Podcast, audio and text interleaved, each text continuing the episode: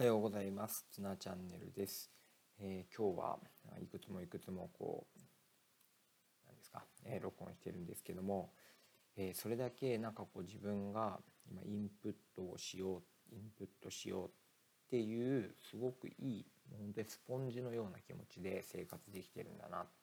えそれだけいろんなことを吸収できる、まあ、余裕を持って働けているのかもしれないです。えっと今日話したいことは、えー子どもたちの子供ですねあるこのスピーチの中で、えーこの4連休、えースタートの前にこの連休にやることリストを作って取り組んだらとてもうまくいったっていうスピーチをした子がいて、えー何それって思ったんですよね。大人大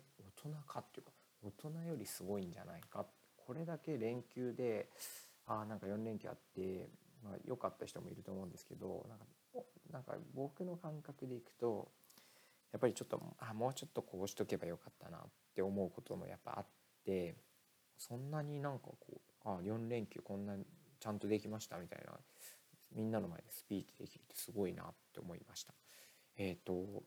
この ToDo リストを作るといいよって話は、えー子どもたちにもよくしていて特に、えーコロナで、休校中だった時に今日はこれをやろうっていうものを朝のうちに決めて、えーそれにチェックしてこうねって話をですね、えーしてしていたと話をしたというよりお便りとかに出して、えー言ってました。それ以来、まあ、子どもたちにも、えー先生も、えーなんかこうやんなきゃいけないことは、えー箇条書きにして、えやったら消していくとか、えーなんなら壁に、え貼っといて、えやったやつからこう取っていくとかってやってるよみたいな話をしててああ子どもたちにそれがもしかしたら伝わってたのかなと思ってまあ子どもたちってですねあるこの子にとっては伝わってたのかなと思いました。えー、となんかそんなことにすごく感動を覚えてししまったんですけどきっとこの子はきもうこれからなんですかね自分の生活を豊かにするためにいろんな努力や、えーこうなんですかね家庭を積み上げられる人かなって思ったのであなんか尊敬するっていうか今のこんなにね本当10歳ぐらいでこんなことできて本当にすごいなって思いました。えー本当にすごいと思いました。で、えー、と僕も最近ちょっと新しい方法を取り入れたことがあって、まあ、チェックリストのことなんですけど、えー、と朝起きて5つのやることを決めます。1日5つやることを決めます。で本当に一番はこの朝今僕収録しているこの4時から6時ぐらいまでの間に何するかってことがほとんどなんですけど例えば学級通信書くとか、えー走りに行くとか、えーラジオを撮るとか、えブログ更新するとかもうほんとこんばっかなんですけど、えーでもこれを自分のやりたいこととか自分がしたいこととかやらなきゃいけないことを朝のこの数時間の間に5つ5つは、まあ、1日5つの目標なんですけどこれ4つぐらいもうこうクリアしてから仕事行くともうめちゃめちゃこう気持ちとなんか時間に余裕ができたりとかしてさらに達成感持って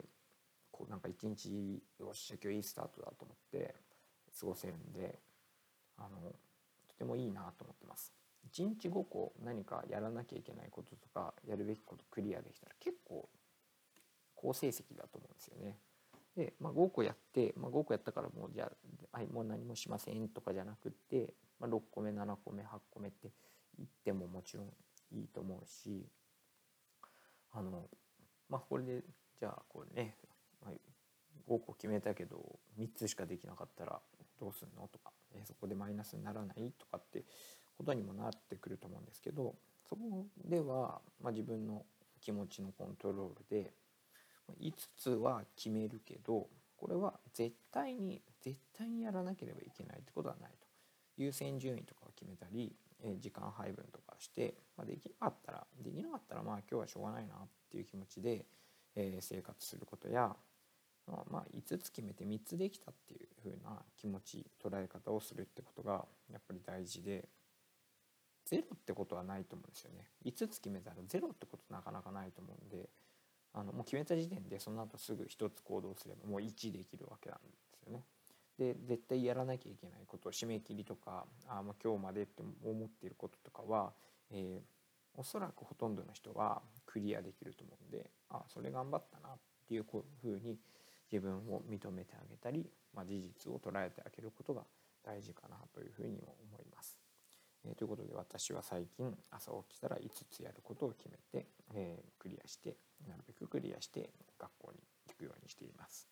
えーとまあ、ともかくあの最初の話に戻りますけど ToDo リストを使って連休を充実させたというその子はすごい本当にすごいなと思いました。えー、本当に他の子にも是非真似してもらいたいですし、えー、あうちのクラスはですね朝スピーチで、えー、なんかこう良い話ためになる話みんなに知ってもらいたい話ということでですね朝ポジティブシンキングになるように子どもたちがいろんなことをですね自分の知った情報自分が頑張ったこといい話しか朝しないので、えー、その話はですね結構いいあの朝の会を作り出してるかなと最近もう自画自賛ですねいいネタにしたなと思って、えー、そんな風に、えー、子どもたちと一緒に頑張っていますので、えー、皆さんも是非あの子どもたちに負けないように頑張っていきたいと思います。僕も頑張りたいと思います。え今日も聞いてくれてありがとうございました。